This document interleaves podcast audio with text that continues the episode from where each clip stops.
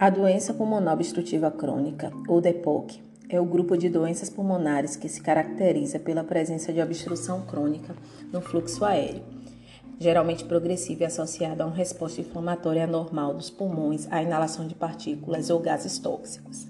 Enfisema pulmonar e a bronquite são as DEPOCs mais comuns. DEPOC é resultado da interação entre fatores genéticos e ambientais. O tabagismo é responsável pela maioria dos casos, acarretando em torno de 90% dos casos. Contudo, também pode ser causado por poeira ocupacional, irritantes químicos, fumaça de lenha e querosene, infecções respiratórias graves na infância e fatores genéticos, como deficiência de alfa-1 antitripsina.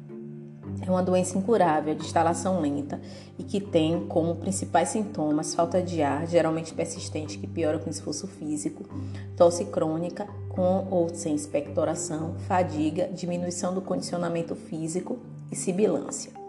Estima-se que 65 milhões de pessoas sofrem da doença pulmonar obstrutiva crônica e cerca de 3 milhões morrem por ano, tornando-se a terceira causa de morte em nível mundial.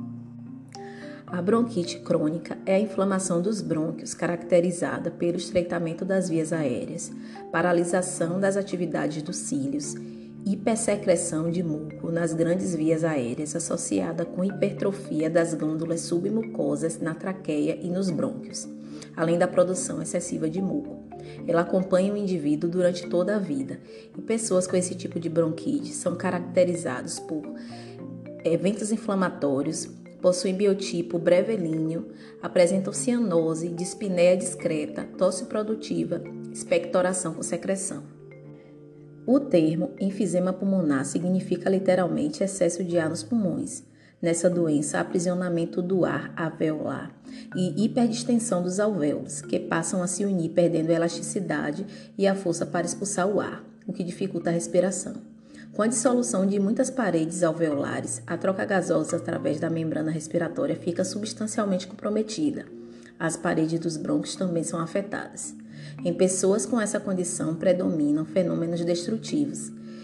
Elas possuem biotipo longilíneo, sem presença de cianose, a dispneia precoce progressiva e grave, e não há expectoração por conta de problemas nos processos enzimáticos da alfa-1 antitripsina. A respiração tranquila e normal é realizada quase inteiramente pelos movimentos do diafragma. Durante a inspiração, a contração diafragmática puxa as superfícies inferiores dos pulmões para baixo. Depois, na expiração, o diafragma simplesmente relaxa e a retração elástica dos pulmões da parede torácica e das estruturas abdominais comprime os pulmões e expele o ar. No pulmão saudável, durante a respiração, as trocas gasosas ocorrem nos alvéolos, pequenos sacos no sistema respiratório. A ventilação pulmonar renova continuamente o ar nas áreas de trocas gasosas dos pulmões, onde ficam os alvéolos, sacos, sacos alveolares, ductos alveolares e bronquíolos respiratórios. A velocidade e intensidade com que o ar novo alcança essas áreas é chamada de ventilação alveolar. Para permitir o livre fluxo de ar para os alvéolos, as paredes brônquicas mantêm a rigidez de forma razoável permitindo a mobilidade suficiente para expansão e contração dos pulmões. Conforme os alvéolos aumentam, os bronquíolos também aumentam. Todas as vias aéreas do nariz aos bronquíolos terminais são mantidas úmidas por camada de muco que recobre toda a superfície.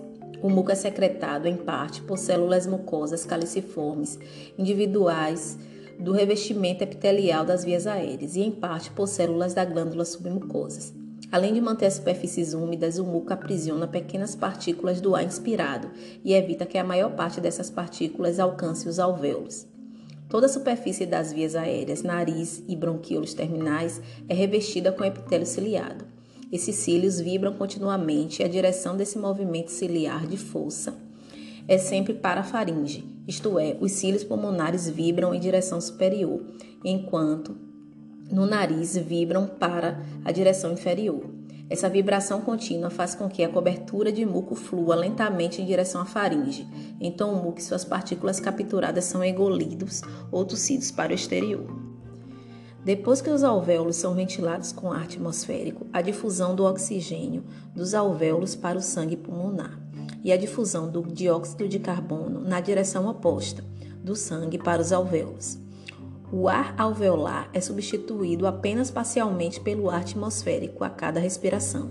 O O2 é constantemente absorvido pelo sangue pulmonar do ar alveolar e o CO2 se difunde constantemente do ar pulmonar para os alvéolos. E o ar atmosférico seco, que entra pelas vias respiratórias, é umidificado, até mesmo antes de atingir os alvéolos.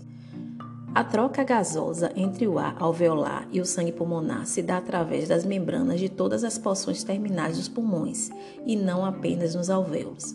Muitas doenças pulmonares obstrutivas do pulmão resultam do estreitamento dos brônquios menores e dos maiores bronquíolos, frequentemente por causa da contração excessiva da musculatura lisa. A característica fisiopatológica primordial da DEPOC é a limitação do fluxo aéreo provocada pelo estreitamento e ou obstrução das vias respiratórias perda da retração elástica ou ambas. Estreitamento e obstrução das vias respiratórias são causadas por inflamação mediada pela hipersecreção de muco, tamponamento de muco, broncoespasmo e fibrose peribrônquica. Os septos alveolares são destruídos, os espaços alveolares dilatados às vezes se fundem em bolhas. Essa mudança provoca a perda do recolhimento elástico e a hiperinflação, o que causa maior resistência das vias aéreas, aumentando o trabalho da respiração. Isso eleva a frequência respiratória como resposta ao aumento da demanda ventilatória, encurtando-se o tempo para a expiração, impondo uma carga adicional de trabalho à musculatura inspiratória e disfunção muscular que poderá levar à fadiga.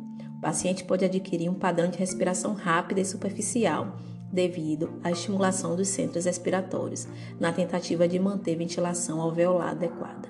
Somando-se a isso, a hiperinsuflação pulmonar modifica a conformação geométrica do diafragma, deixa as costelas mais horizontalizadas, reduzindo sua capacidade de gerar tensão e comprometendo o desempenho muscular respiratório global.